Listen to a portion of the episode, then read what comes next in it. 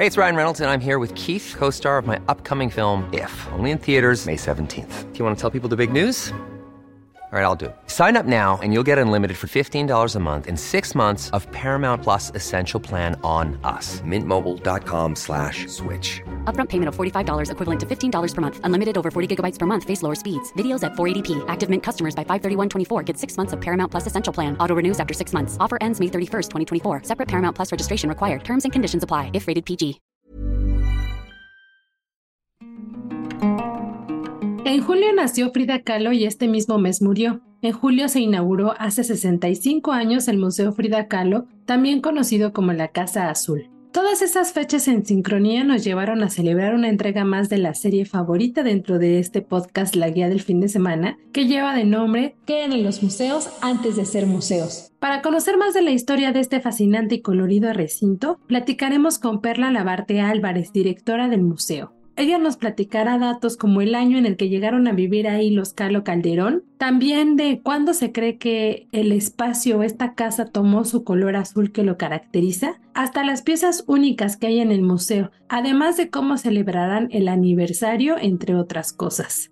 Al final del episodio no se pierdan la guía en segundos, ya saben que les doy un adelanto de lo que seleccioné para ustedes en la agenda impresa dominical del Sol de México y en la agenda impresa que se publica el jueves a la par que este podcast. Mi nombre es Ariana Bustos Nava, también conocida como la señorita etcétera. Espero que se emocionen tanto como yo de hablar de Frida Kahlo justo este mes de julio.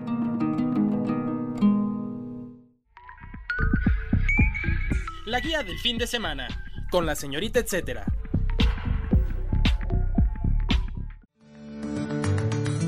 Queden en los museos antes de ser museos. Damos la bienvenida a la guía del fin de semana a Perla Labarte Álvarez, que como ya les decía, ella es directora del Museo Frida Kahlo. Muchas gracias por estar con nosotros en la guía del fin de semana, Perla. Al contrario, Ariana, muchísimas gracias a ti por platicar con nosotros. Nos encantará compartir un poquito acerca del Museo Frida Kahlo Casa Azul con todo tu público. Gracias a ti. Bueno, antes de empezar de preguntón acá, la verdad es que toma eh, fuerza, es algo muy valioso que sea justo en este mes, ¿no? Que lo conocemos ya hace rato como el mes de Frida Kahlo por varias razones que igual ya iremos contando, les daré ahí en los datos, etcétera. Pero, pero bueno, que sea en julio es todavía más emocionante esta charla. Y bueno, para ir entrando con esta serie que tenemos de qué eran los museos antes de ser museos, Perla, me gustaría que nos des un poco más de contexto eh, de qué año data la casa y si se sabe quién la construyó o incluso qué estilo arquitectónico es para cuando estamos frente a ella un poquito llevar esta información. Ay, pues mira, la verdad es que la casa tiene historias muy interesantes para contar, así que empecemos por la primera historia, porque para nosotros, nuestra casa, el inmueble en el que está hoy el museo, es nuestro primer bien museal, es decir, es el primer objeto que nosotros resguardamos y que conservamos. Y por eso para nosotros es muy interesante empezar esta plática justamente hablando de la casa misma. La casa es de 1904 y continuamente seguimos investigando acerca de este inmueble, porque como tú sabrás, estas son historias que continúan, son investigaciones que están en curso porque todo el tiempo vamos aprendiendo un poco más acerca de nuestras colecciones y en este caso acerca de nuestro inmueble. Cuándo se edificó, quiénes vivieron aquí, cuál fue la razón por la que una familia como la Calo Calderón se viene a vivir a Coyoacán. Así que como te decía, esta casa es de 1904. No estamos muy seguros si la familia Calo y Guillermo, que era el papá de Frida, fue quien la construyó o si ya estaba construida cuando se muda la familia en 1904. Algunos especialistas piensan que Guillermo compró el lote cuando se empezó a urbanizar la zona de Coyoacán. Sabemos que se dividieron en diferentes lotes y de hecho esta colonia tiene el nombre de, del Carmen Coyoacán, haciendo un homenaje a la esposa del entonces presidente Porfirio Díaz. Así que algunos de las personas empiezan a venirse a Coyoacán, entre ellos la familia Calo Calderón, liderados por el padre de familia, que era Guillermo.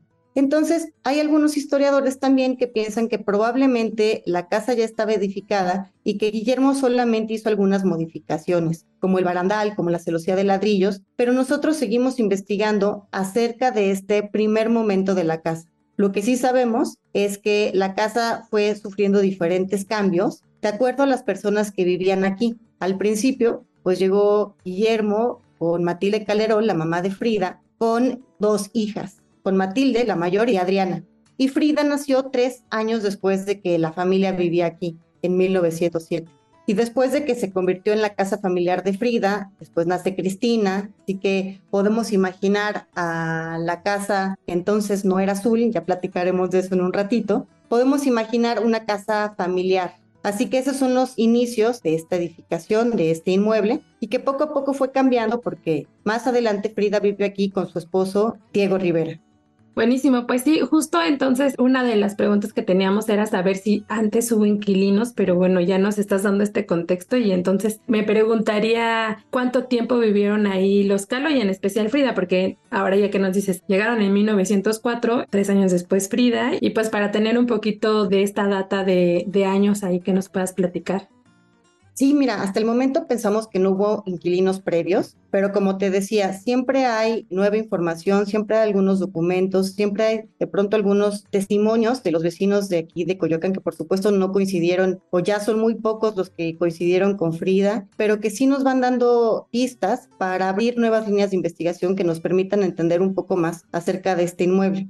La familia Calo Calderón vivió aquí, como decíamos, desde 1904 y eh, primero vivieron aquí, como decíamos, esta familia. Poco a poco las hermanas fueron dejando la casa, se casaron y se fueron a vivir a otros lugares, pero sabemos que muchos de los familiares de Frida permanecieron por aquí, por Coyoacán. Entonces, eh, los Calo Calderón tienen una, una red no solamente de familiares, también de amigos, de vecinos aquí en la zona. Así que la casa se va modificando de acuerdo a las necesidades que tienen las personas que la habitan. No es lo mismo pensar una casa con niñas chiquitas y poco a poco como esas niñas van creciendo y se van alejando de este inmueble, pero que siguen viniéndolo a visitar para visitar a sus padres. Después, Frida se casa con Diego Rivera en 1929 Así que Frida vive aquí, en la Casa Azul, desde que nace y cuando se casa con Diego Rivera a los 22 años, Diego y Frida tienen diferentes hogares. Diego en ese momento es un artista consolidado, quien es invitado a exponer y a pintar sobre todo. Tiene diferentes comisiones para pintar murales en Cuernavaca, en San Francisco, en Detroit, en Nueva York. Así que Frida lo acompaña en estas comisiones y tienen diferentes residencias al principio cuando son recién casados. Así que van eh, de casa en casa, pero la casa azul siempre es para Frida su casa,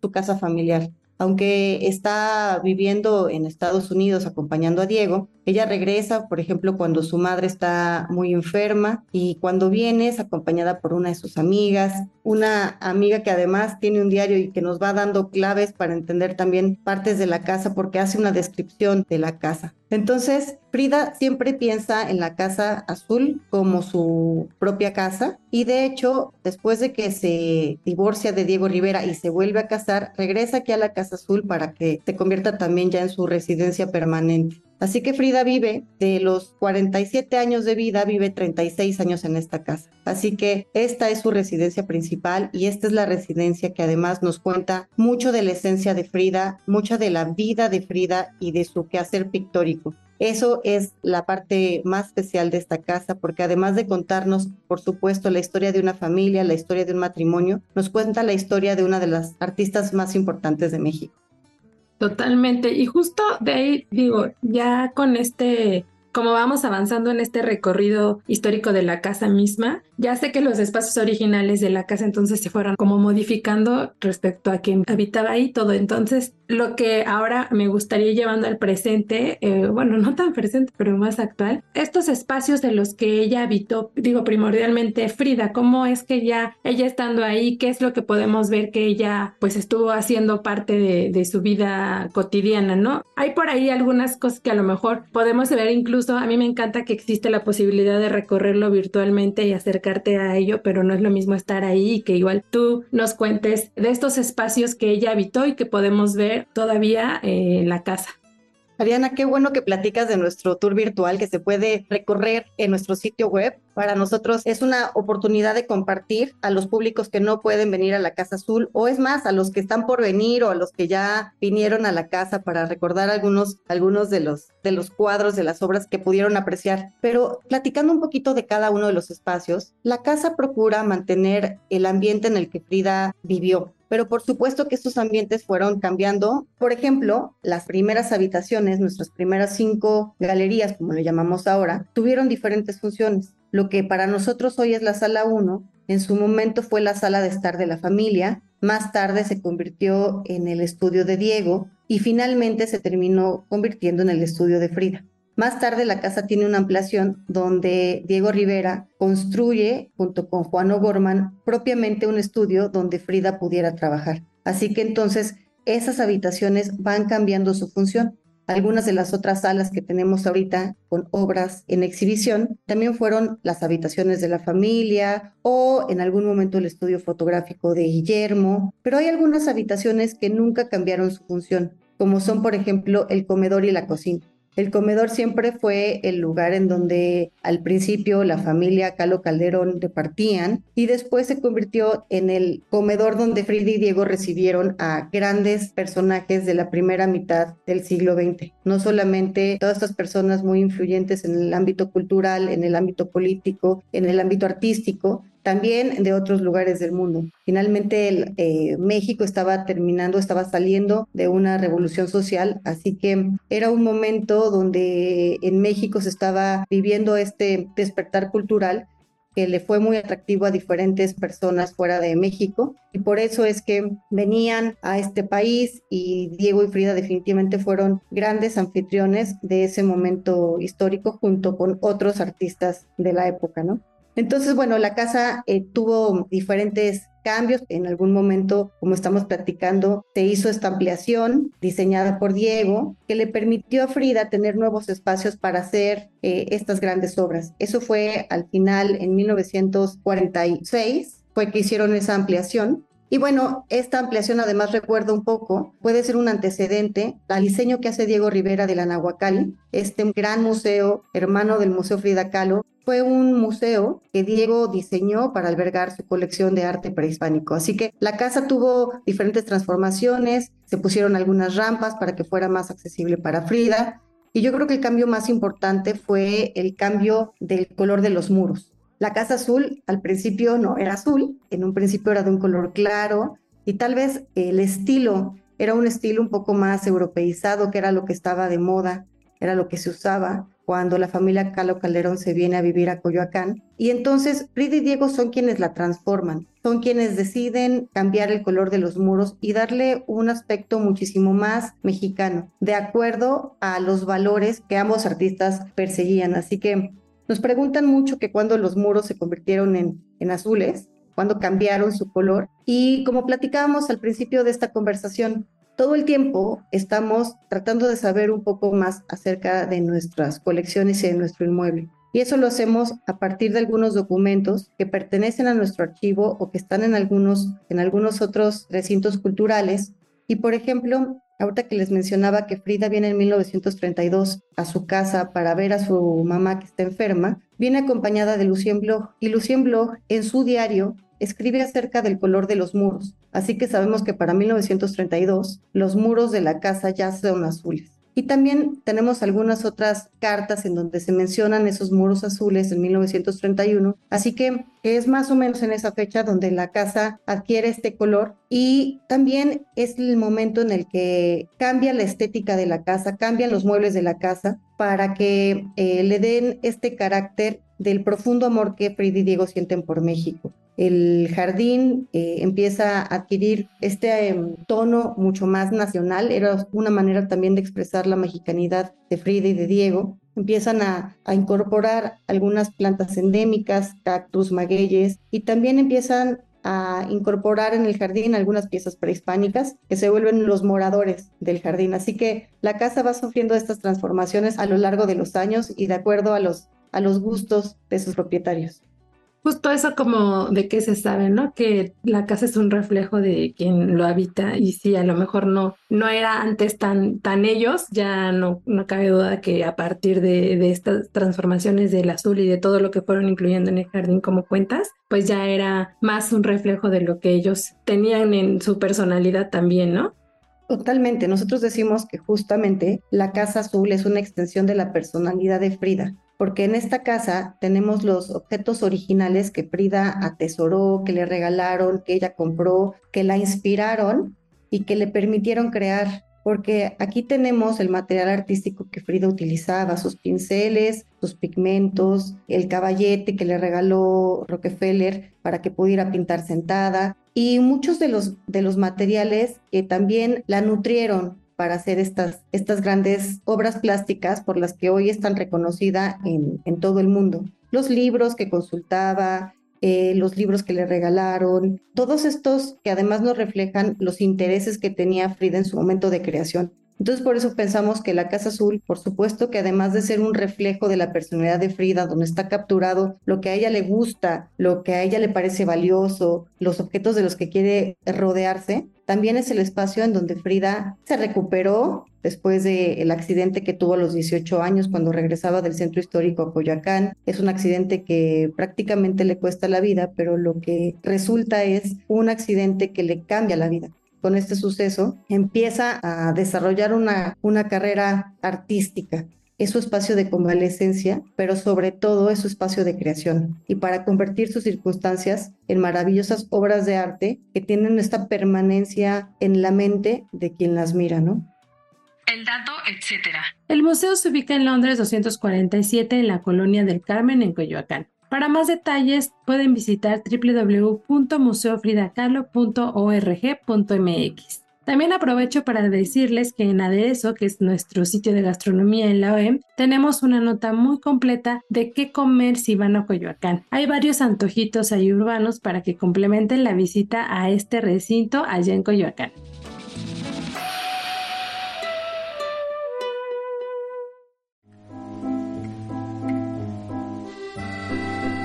¿Qué eran los museos antes de ser museos? Continuamos la charla con Perla Labarte Álvarez, directora del también la llamada Casa Azul. Oye, y me gustaría, eh, después de todo este contexto y este poder que ya nos has puesto aquí en, los oídos de la historia de, de, la casa de Frida, para ya ahora convertirla en museo, eh, me gustaría saber cuándo es que se convierte en museo y qué detonó que se adaptara a esta casa museo. A lo mejor podría parecer muy obvio, ¿no? Por todo el valor que tiene, eh, pues ya hasta la esencia misma, ¿no? Pero ¿cómo es que llega a convertirse en museo este espacio? La casa de Frida se convierte en museo por eh, la voluntad de Frida y de Diego porque los dos tenían la intención de que este lugar se convirtiera en un museo y Diego fue quien lo concreta se acerca a Banco de México para crear un fideicomiso para donar al pueblo de México este inmueble con todas sus colecciones y también el terreno y el, museo que está edificando en ese momento para albergar toda su obra o su colección de obra prehispánica. Así que estos dos lugares, junto con sus colecciones y los derechos de reproducción de las obras de Frida y Diego, forman parte de un fideicomiso en Banco de México para que estos espacios se convirtieran en museos. Creo que la respuesta es, gracias a la visión de Diego y de Frida, es que estos espacios se convierten en museos. Oye, y precisamente, ¿qué colección permanente es la que existe? Digo permanente por si de pronto también hay algunas otras este, exposiciones eh, temporales que se puedan hacer o actividades que no siempre están vigentes, pero para que tengamos presente ya nos contabas, pues está esta parte del estudio que están los pinceles, pero no sé si además qué otras piezas es las que podamos encontrar ahí que forman parte como que habitual de la casa actualmente. Pues mira, la Casa Azul tuvo una, la fortuna de que el primer museógrafo, la persona encargada de transformar esta casa en un museo, fue Carlos Pellicer, un poeta tabasqueño que además era muy cercano a la pareja, muy amigo de Frida y muy amigo de Diego. Entonces, él fue el comisionado para hacer de este lugar, de este lugar privado, un espacio público, para que la gente pudiera venir a visitar este ambiente en el que Frida vivió. Así que eh, la Casa Azul está dispuesta con los ambientes domésticos en el que Frida se desarrolló. Así como platicábamos, está el comedor, la cocina, las habitaciones, el estudio, y todos estos espacios están enriquecidos por los objetos que se utilizaban. ¿No? Creo que algunas de las piezas más emblemáticas es, por ejemplo, la cama, la cama donde Frida nos cuenta que su madre pone un espejo en el doncel para que pueda reflejarse y ahí es donde empieza esta exploración, este autoconocimiento, esta carrera que Frida eh, vive durante toda su vida,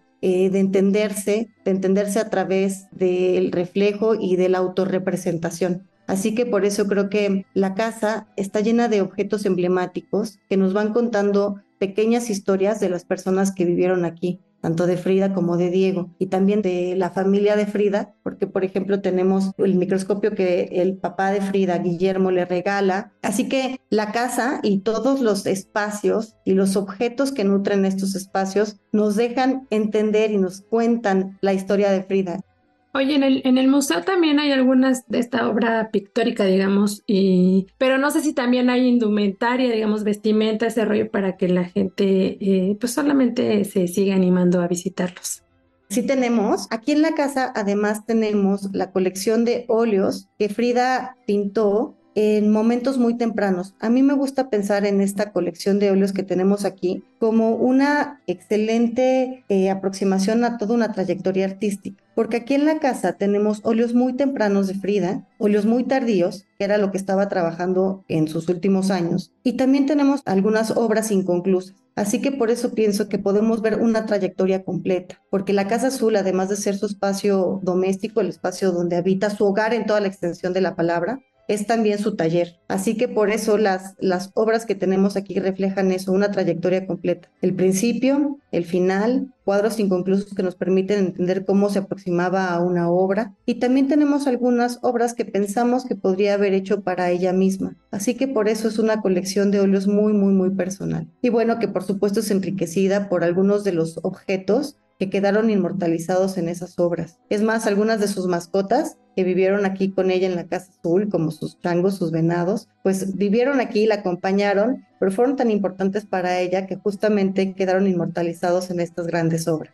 Tenemos también indumentaria de Frida. Tenemos una exposición fantástica que se llama Las apariencias engañan, que está curada por Circe Nestrosa. El diseño es de Judith Clark, donde lo que nos permite es entender cómo Frida Kahlo se convierte en este ícono, cómo es que va desarrollando su personalidad, su identidad a través de estos textiles que empieza a utilizar para expresar su mexicanidad y también que resultan convenientes para que esta condición de persona con discapacidad la pudiera mantener creo que ahora eh, me hace todo el sentido de que sea eh, la Casa Azul, el Museo Frida Kahlo, el lugar donde sea el punto de partida para muchos, todos aquellos curiosos o que incluso son fans, ¿no? Eh, declarados de la obra de, de, Frida, porque como esto que nos estás mencionando tiene una manera más sensible de acercarte a ella y de entenderla un poco más y, y bueno, eso también hasta justifica que haya pues tanto personas mexicanas, ¿no? Que se dirijan a Coyoacán a visitarlo como gente extranjera o famosos que hemos visto en, en redes sociales que no falta lleguen a México y hagan una parada para conocer más de, de Frida, eh, pero en la Casa Azul.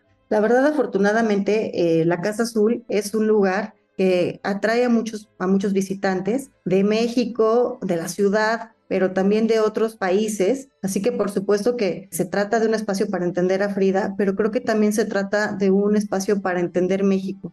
Ya entrando a la recta final de esta serie de qué eran los museos antes de ser museos, bueno, en el contexto del 65 aniversario del Museo Frida Kahlo, ya han pasado algunas actividades especiales, pero no sé si quieras contarnos un poco más de lo que resta de este mes para quien alcance a escuchar este julio o lo que podemos estar viendo o la manera de celebrar en el museo con sus actividades pues en lo posterior. Ay, pues mira, la verdad es que estamos muy contentos celebrando julio porque como bien dijiste al principio de esta conversación, para nosotros julio es el mes de Frida, porque celebramos por un lado el 6 de julio el natalicio, el aniversario del natalicio, el 13 de julio que es esta semana, vamos a conmemorar el aniversario luctuoso y el 30 de julio vamos a cumplir 65 años como museo, así que hemos preparado una serie de actividades para celebrar con diferentes públicos, tanto presenciales como virtuales. Creo que hay lecciones que aprendimos después de la pandemia y nos dimos cuenta de esta ventana, esta oportunidad de tener un diálogo permanente con nuestra comunidad virtual. Así que esta semana vamos a seguir con nuestro eh, ciclo de charlas, donde diferentes instituciones que tienen obra de Frida Kahlo nos platican acerca de un cuadro en específico. Entonces tendremos a instituciones eh, aliadas mexicanas y también de, de otros lugares del mundo donde nos irán contando cómo es que estas obras enriquecen sus acervos. Para nosotros era importante celebrar este aniversario más allá de nuestras fronteras y por eso es que invitamos a estos colegas a que enriquecieran un poco esta celebración y que nosotros podemos vincular estas obras con la Casa Azul. Y también tendremos el lanzamiento junto con Cepomex de un timbre postal para celebrar más allá de México a la Casa Azul convertida en museo. Y vamos a tomar la oportunidad de hablar de esta Frida corresponsal también. Frida mantuvo relaciones muy cercanas con personas que no estaban cerca de ella físicamente, pero desde esta Casa Azul escribió muchas cartas para mantenerse cercana a sus seres queridos, a sus familiares, amigos, a estas personas que enriquecieron su vida también. Tenemos un taller de escritura creativa y tenemos también un taller que se va a desarrollar aquí en la Casa Azul para nuestros visitantes, donde tengan la oportunidad de mandar saludos, de mandar pensamientos, de mandar reflexiones en torno a su viaje a México, su experiencia en la Casa Azul y que puedan compartirlo con los seres queridos que en este momento o en ese momento no estén con ellos en la casa. Y por último, tendremos a partir del 28 de julio una exposición que se llama Un lugar lleno de lugares, la Casa Azul, donde justo exploramos los distintos significados que Frida le dio a este lugar, a esta Casa Azul. Padrísimo. Oye, y, y, Perla, ¿estas exhibiciones van a estar como de manera permanente? Primero, la que tiene más que ver con, me resulta como una cuestión epistolar, ¿no? De, eh, ¿esta va a estar más tiempo o hasta cuándo las podemos encontrar para, para tenerlo muy presente? La exposición Un lugar lleno de lugares, la Casa Azul, estará hasta enero del próximo año de permanecerá todo, todo el año que estamos celebrando, porque lo que estamos buscando también con esta casa es que muchas de las obras que tenemos de manera permanente en exhibición, darles una nueva lectura con un nuevo contexto, acompañada de documentos, fotografías y nuevos eh, materiales que si bien algunos no se habían exhibido hace mucho tiempo, hay algunos otros que exhibimos por primera vez. Así que estamos muy contentos de compartir nuevos materiales, nuevas obras, nuevos dibujos, nuevas fotografías con estos públicos que esperemos recibir durante los siguientes seis meses. Buenísimo. Oye, y aprovechando, siempre hay como cierta, em, como algunas personas pueden decir, es que voy a ir hasta allá y que si la fila, que si no la fila. Yo creo que todo se organiza, se prevé. A mí eso me, me encanta, digo, creo que hasta la guía es el mejor ejemplo de que me gusta planear cosas. Entonces, igual para estos fines prácticos de visita, ¿qué nos recomendarías para llegar eh, a la Casa Azul? si hay ciertos días, si nos recomiendas comprar virtualmente el boleto, algo así nada más para mejorar la experiencia. Me encanta, me encanta que estemos llegando a la sección de ti para visitar la casa. Es que sí, porque, porque la verdad todo el mundo quiere saber eso también para hacer más ágil el día. Buenísimo. Mira, la verdad es que nosotros siempre estamos muy dispuestos para recibir a todos nuestros públicos pero lo que les pedimos es que compren sus boletos en línea en nuestra página web. Esa es la mejor manera de eh, planear tu visita. Les recomendamos que los compren con un par de semanas de anticipación. Hay veces que puedes tener suerte y que puedes encontrar boletos con menos tiempo, pero les recomendamos que decidan el día y la hora en la que quieren venir a la Casa Azul y que compren sus boletos, más o menos estimando un par de semanas de anticipación, para que vengan a la Casa Azul, para que puedan disfrutar de este espacio, para que puedan recorrerlo sin preocupación. Hay ingresos cada 15 minutos y la verdad es que el tiempo de espera es muy, muy cortito en lo que la gente va llegando y van entrando a la casa. Hemos estado haciendo un esfuerzo importante para que el tiempo de espera sea el menor posible y por eso es que les pedimos que compren sus boletos solo en, nuestras, en nuestra página web, así no va a haber ningún, ningún problema, es fácil de comprarla y además les pedimos que revisen nuestras redes sociales. Esa es la manera en la que tenemos comunicación constante si hay algún mensaje importante que queramos comunicarles. Bueno, por estas razones ahí luego les vamos dando algunos tips para que su visita sea espectacular aquí en la casa. Y eh, ya platicamos sobre mm, que es un lugar donde va mucha gente, pero igual nada más para el, así en plan curioso, eh, algunas visitas destacadas que ha tenido la casa en estos años, que son bastantes, pero que tengas ahí nada más para tener esos datitos. Mira, la verdad es que nosotros nos sentimos muy afortunados de que muchas personas piensan que la Casa Azul es una visita obligada cuando vienen a la Ciudad de México y lo mismo pasa con algunos de los eh, de las personas líderes en sus campos. ¿no? Tenemos algunos embajadores y también algunos artistas, algunos cantantes que ven en la Casa Azul una fuente de inspiración. Así que para nosotros siempre es un placer atenderlos junto con, el dato, etc. Encuentra el recinto en distintas redes sociales, por ejemplo en Instagram. Los puedes buscar como arroba Museo Frida Kahlo.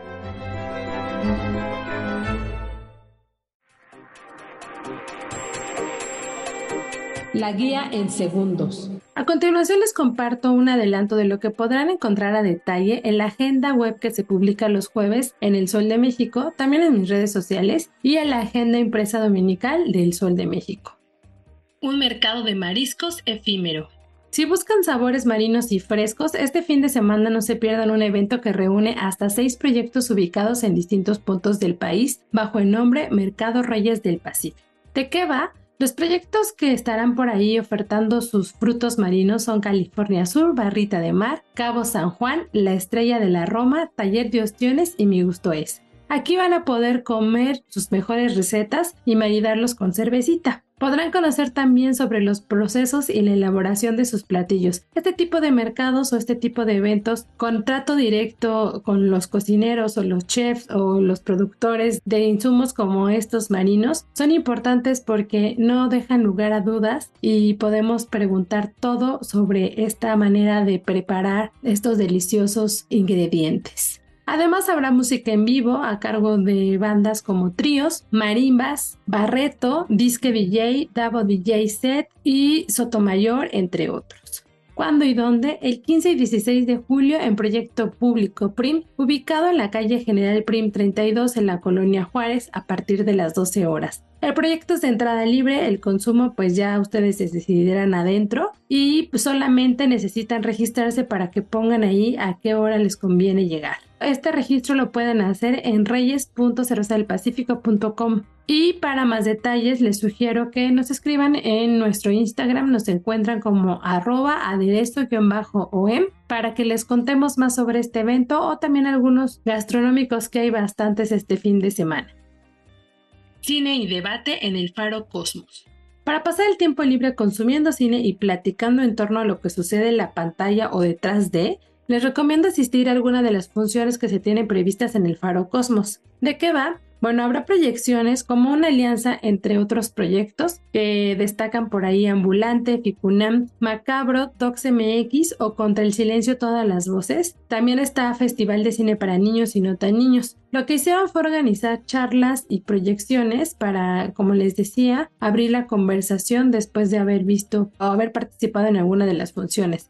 Dentro de lo que se tiene preparado para este fin de semana, el sábado 15 de julio a las 5 de la tarde, será la proyección y charla de Sin tantos panchos. El sábado 22 de julio también se va a proyectar prototipo. Esto también será a las 5, aunque aquí no va a haber charla.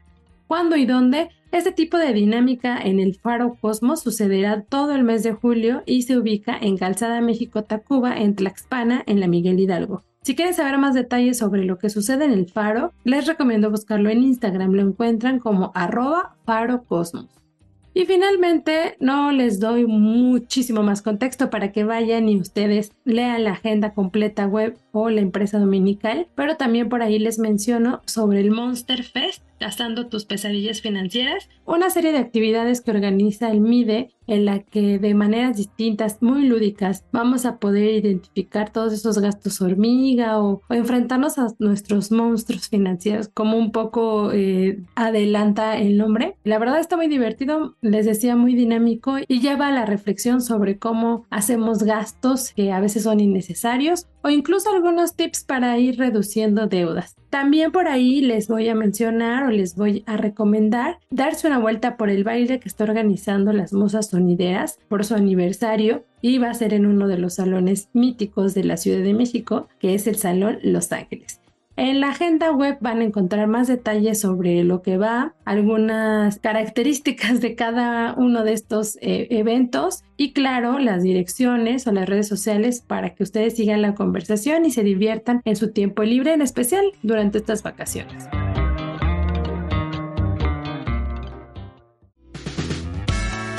Así damos por concluida una entrega más de la guía del fin de semana. Recuerden que pueden seguir la conversación conmigo o compartirme otras recomendaciones para traerlas aquí a la charla a través de mis distintos perfiles. Me encuentran como la señorita etcétera en Twitter, Facebook, Instagram y las redes sociales que vayan saliendo. Solo pongan la señorita etcétera o pongan la guía del fin de semana y seguro aparece el contenido que estamos generando día a día. Gracias a la productora de este espacio, Natalia Castañeda, y a todo su equipo. Antes de cerrar micrófonos, les agradezco nuevamente por escuchar esta edición más de que eran los museos antes de ser museos. Ya habíamos distanciado un poco porque queremos aprovechar fechas muy especiales para invitar a los museos y esta nos quedó como anillo al dedo. Espero que el programa su visita a la Casa Azul y por allá nos encontramos para compartir el etcétera de cosas que hacer dentro de la casa y también ahí en Coyoacán. Si tienen algún comentario o sugerencia sobre este espacio, los que se generan desde la Organización Editorial Mexicana, pueden escribirnos a nuestro correo que es podcast.com.mx. Ahora sí, nuevamente gracias por darle play cada jueves. Espérennos la próxima semana, tenemos ya algo muy divertido que proponerles. Hasta la próxima.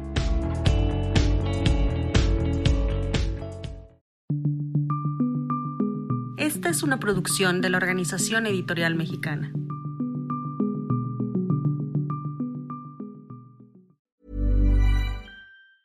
If you thought the only way to get a more defined jawline with natural looking results was through surgery, think again. Juvederm Volux XC is a non surgical injectable gel filler that improves moderate to severe loss of jawline definition and can help you achieve natural looking results with little downtime. Even better, this improved definition lasts up to one year with optimal treatment. No maintenance required. Improve jawline definition for a smooth, sculpted look with Juvederm Volux XC. For important safety information and to find a licensed specialist, visit juvederm.com. That's J U V E D E R M.com. Not for people with severe allergic reactions, allergies to lidocaine, or the proteins used in Juvederm. Common side effects include injection site redness, swelling, pain, tenderness, firmness, lumps, bumps, bruising, discoloration, or itching. There's a risk of unintentional injection into a blood vessel, which can cause vision abnormalities, blindness, stroke, temporary scabs, or scarring. Talk to a licensed specialist to find out if it's right for you.